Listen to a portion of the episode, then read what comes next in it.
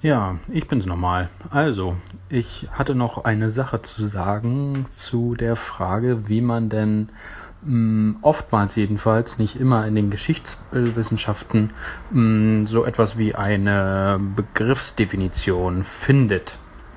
Ähm, was und was auch, glaube ich, in anderen Texten, in Essays und äh, zum Beispiel auch, oder Essays, wie manche auch sagen, äh, auch passiert. Ähm, nämlich, äh, was passiert ist, man ähm, schreibt einen Text, man sagt, okay, der Begriff so und so, was weiß ich, zum Beispiel Soziologie ähm, soll ähm, jetzt hier mal historisch erforscht werden. Und dann, äh, ja, was guckt man sich dann an? Man guckt sich an, wie historisch gesehen dieser Begriff definiert wurde.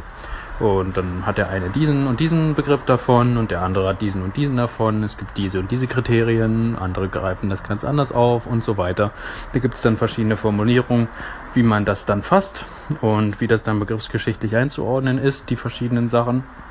Und was dann passiert ist, dass man sich äh, ja, Gedanken macht, wie kriegt man jetzt all diese sehr verschiedenen Definitionen, die teilweise ja auch gleichzeitig passieren. Also Akteur A hat in Schule B äh, äh, Begriffsvorstellung C geäußert und Akteur Y hat in Akteur X hat in äh, Schule Y Begriffsvorstellung Z geäußert. Wie kriegt man die jetzt alle unter einen Hut? Ähm, ja, im Prinzip, indem man all diese Kriterien in irgendeiner Form gegeneinander abwägt. Ähm, man probiert also dann für gewöhnlich ähm, zu sagen, okay, also dieser Herr oder diese Frau hat also die und diese Vorstellung und ähm, das macht das und äh, deswegen keinen Sinn, weil das und das so ist und äh, andere sagen dann das und das dazu und so weiter. Jedenfalls wird irgendwie etwas abgewägt. Aber was eben häufig passiert, wenn man dann in so äh, große äh, geschichtswissenschaftliche